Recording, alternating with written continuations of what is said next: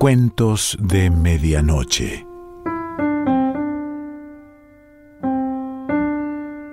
Hoy toca novela, así que te leo el comienzo de Cien años de soledad de Gabriel García Márquez para ver si te enganchas y la seguís por tu cuenta.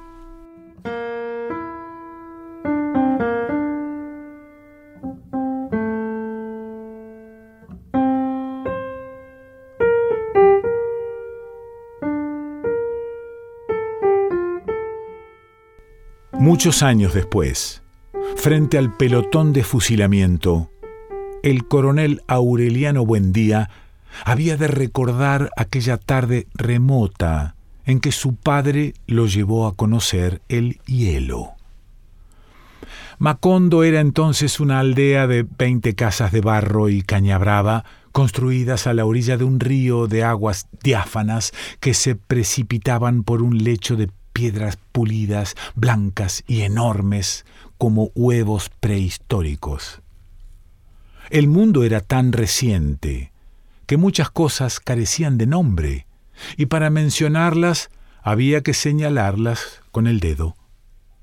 Todos los años, por el mes de marzo, una familia de gitanos desarrapados plantaba su carpa cerca de la aldea y con un grande alboroto de pitos y timbales daban a conocer los nuevos inventos. Primero llevaron el imán, un gitano corpulento de barba montaraz y manos de gorrión que se presentó con el nombre de Melquíades, hizo una truculenta demostración pública de lo que él mismo llamaba la octava maravilla de los sabios alquimistas de Macedonia. Fue de casa en casa arrastrando dos lingotes metálicos y todo el mundo se espantó al ver que los calderos, las pailas, las tenazas y los anafes se caían de su sitio y las maderas crujían por la desesperación de los clavos y los tornillos tratando de desenclavarse, y aún los objetos perdidos desde hacía mucho tiempo aparecían por donde más se les había buscado, y se arrastraban en desbandada turbulenta detrás de los fierros mágicos de Melquíades. Las cosas tienen vida propia, pregonaba el gitano con áspero acento.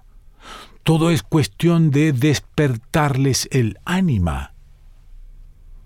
José Arcadio Buendía, cuya desaforada imaginación iba siempre más lejos que el ingenio de la naturaleza, y aún más allá del milagro y la magia, pensó que era posible servirse de aquella invención inútil para desentrañar el oro de la tierra.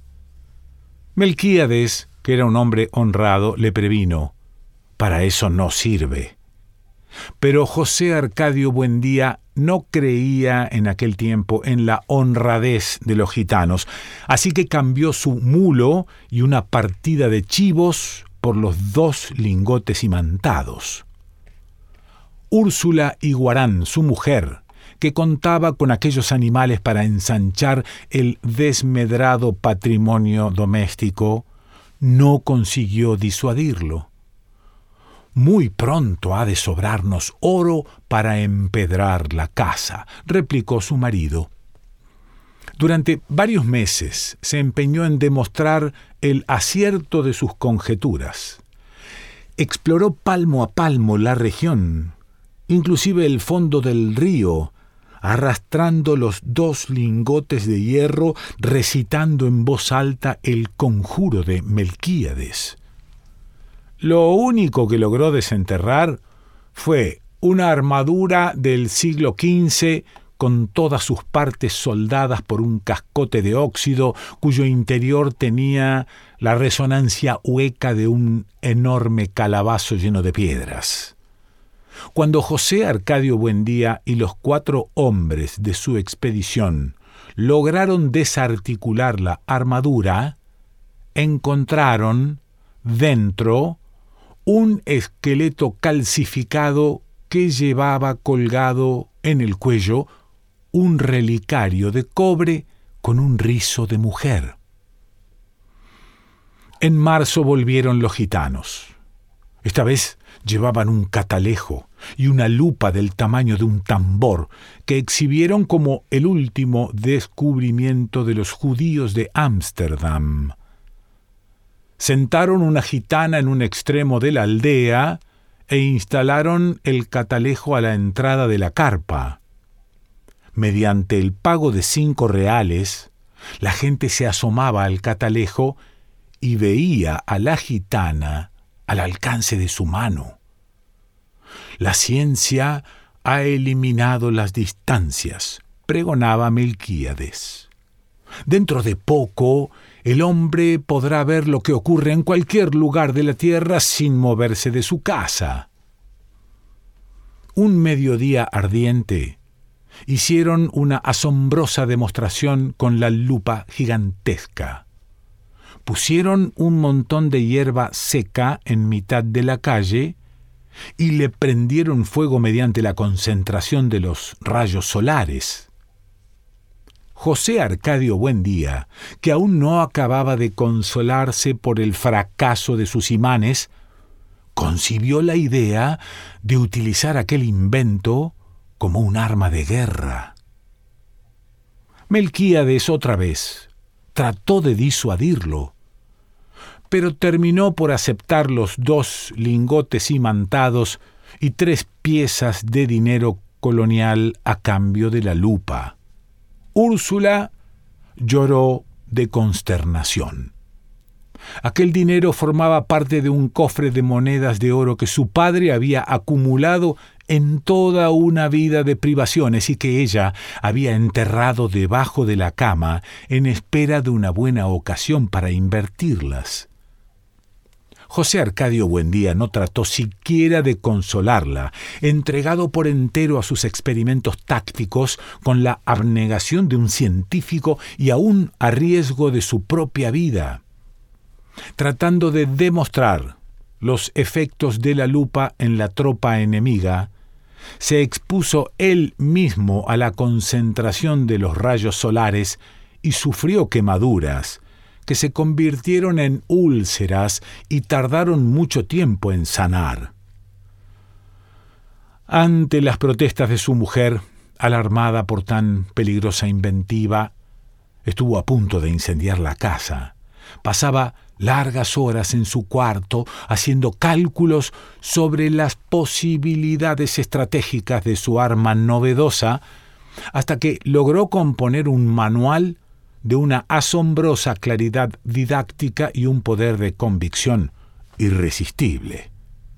Lo envió a las autoridades acompañado de numerosos testimonios sobre sus experiencias y de varios pliegos de dibujos explicativos, al cuidado de un mensajero que atravesó la sierra, se extravió en pantanos desmesurados, remontó ríos tormentosos y estuvo a punto de perecer bajo el azote de las fieras, la desesperación y la peste, antes de conseguir una ruta de enlace con las mulas del correo.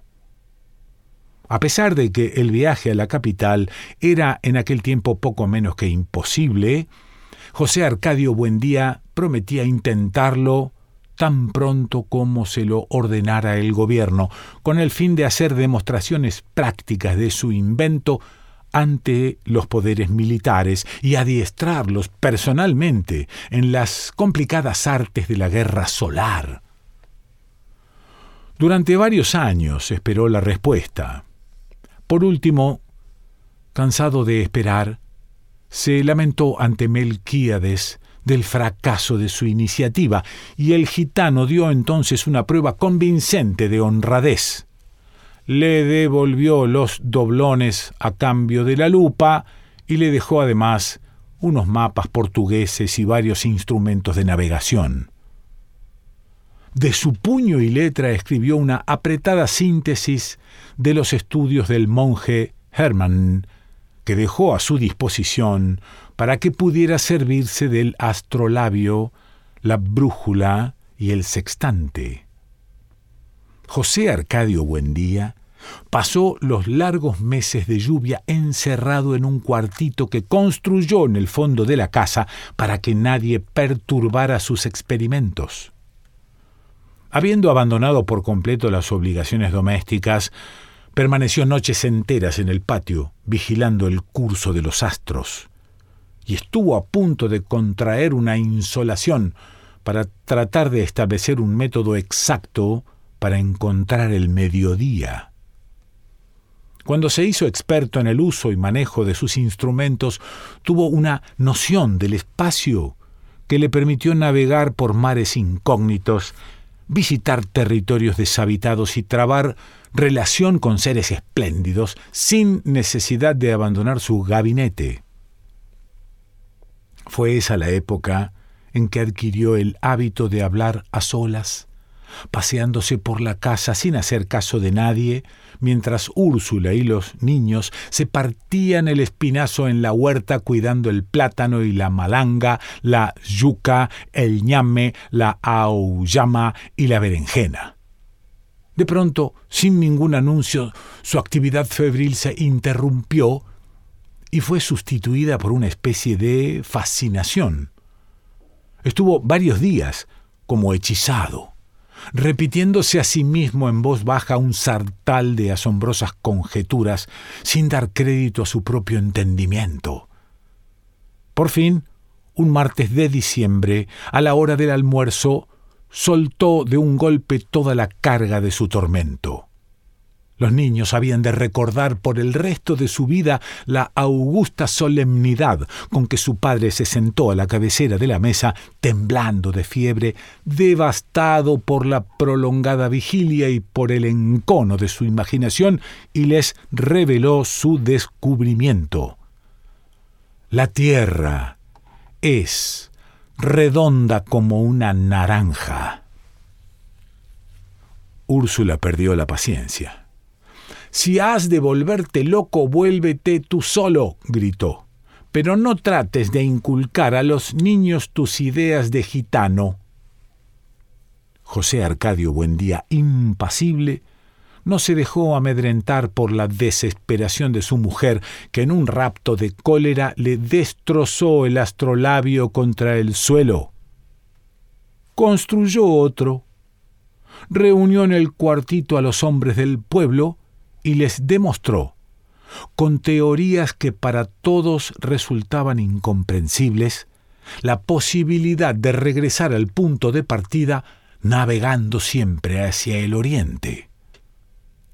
Toda la aldea estaba convencida de que José Arcadio Buendía había perdido el juicio cuando llegó Melquíades a poner las cosas en su punto exaltó en público la inteligencia de aquel hombre que por pura especulación astronómica había construido una teoría ya comprobada en la práctica, aunque desconocida hasta entonces en Macondo, y como una prueba de su admiración, le hizo un regalo que había de ejercer una influencia terminante en el futuro de la aldea, un laboratorio de alquimia. Para esa época, Melquíades había envejecido con una rapidez asombrosa. En sus primeros viajes parecía tener la misma edad de José Arcadio Buendía. Pero mientras éste conservaba su fuerza descomunal, que le permitía derribar un caballo agarrándolo por las orejas, el gitano parecía estragado por una dolencia tenaz era en realidad el resultado de múltiples y raras enfermedades contraídas en sus incontables viajes alrededor del mundo. Según él mismo le contó a José Arcadio Buendía mientras lo ayudaba a montar el laboratorio, la muerte lo seguía a todas partes, husmeándole los pantalones, pero sin decidirse a darle el zarpazo final. Era un fugitivo de cuantas plagas y catástrofes habían flagelado al género humano.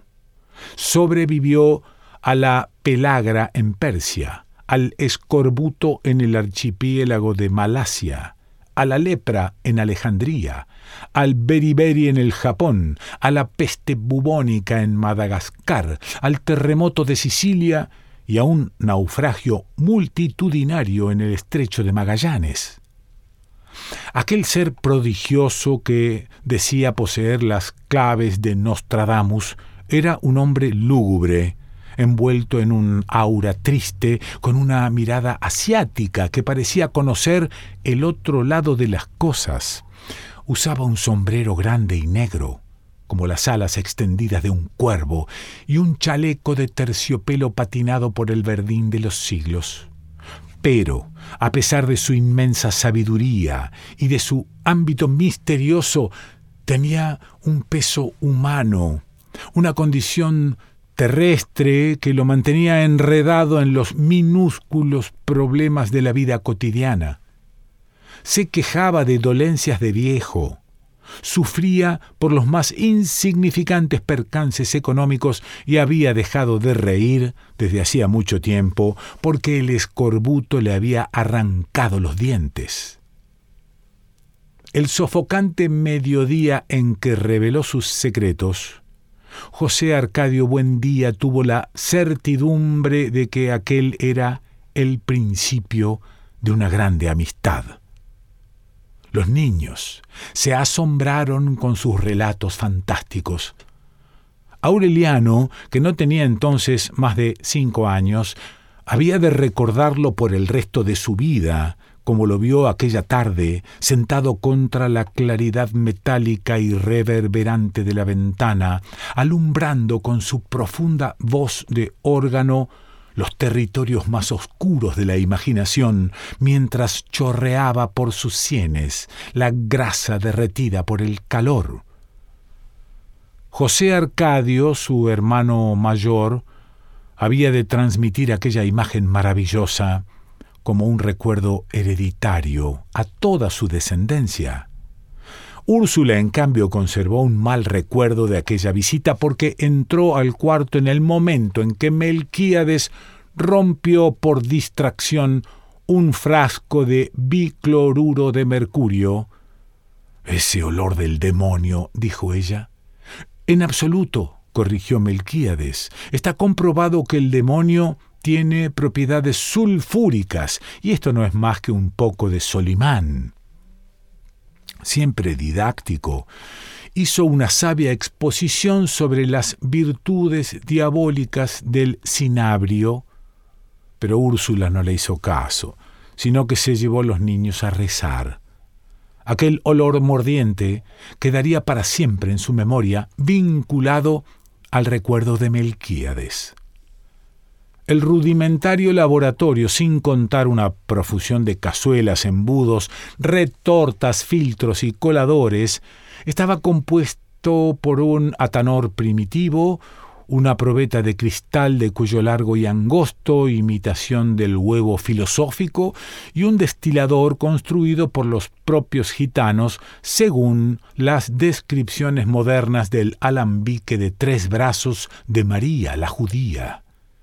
Además de estas cosas, Melquíades dejó muestras de los siete metales correspondientes a los siete planetas, las fórmulas de Moisés y Sósimo para el doblado del oro y una serie de apuntes y dibujos sobre los procesos del gran magisterio que permitían a quien supiera interpretarlos intentar la fabricación de la piedra filosofal.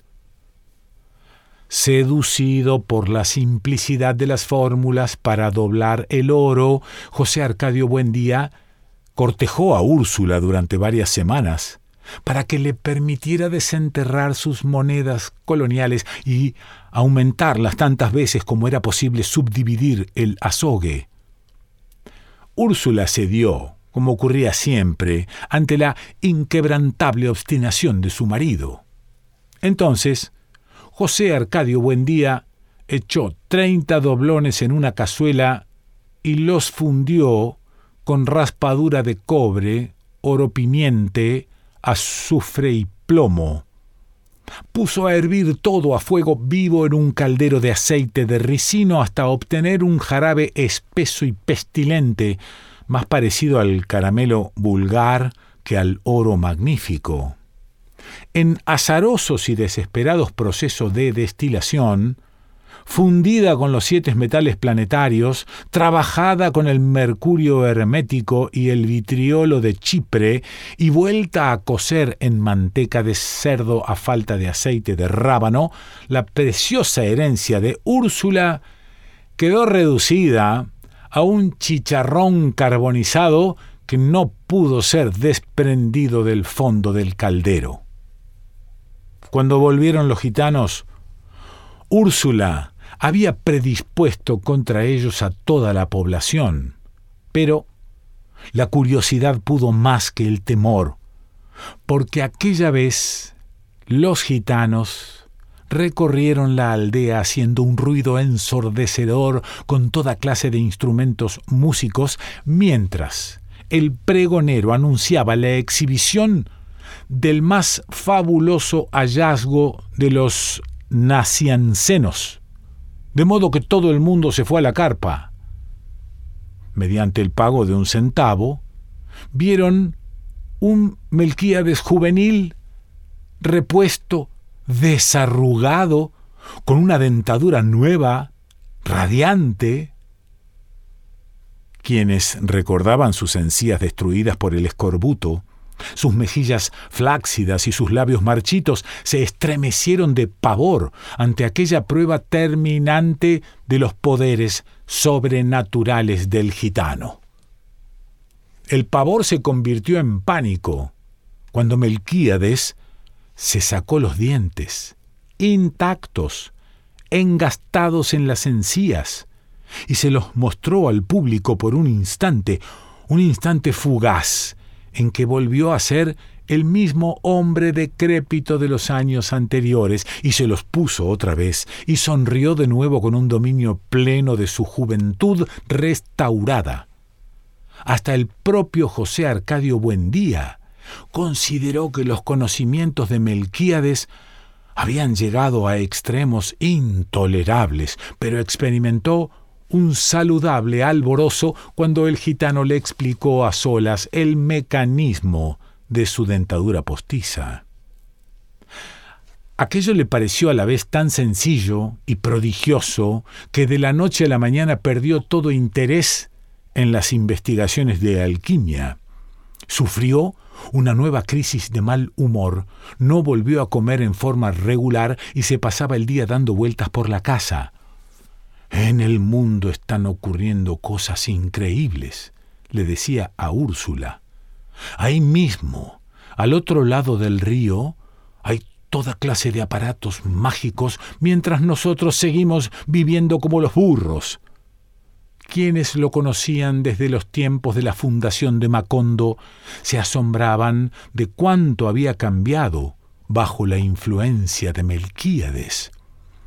Al principio José Arcadio Buendía era una especie de patriarca juvenil que daba instrucciones para la siembra y consejos para la crianza de niños y animales y colaboraba con todos, aún en el trabajo físico, para la buena marcha de la comunidad.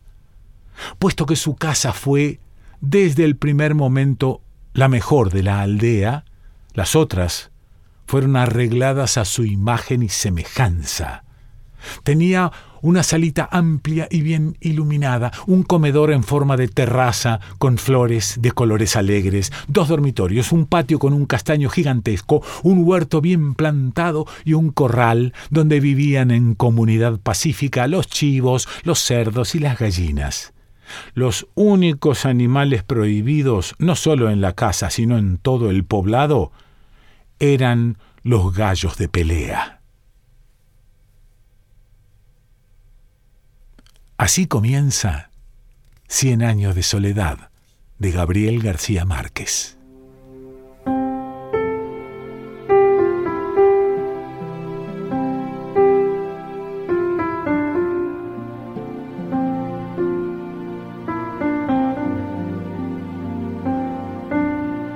Cuentos de Medianoche.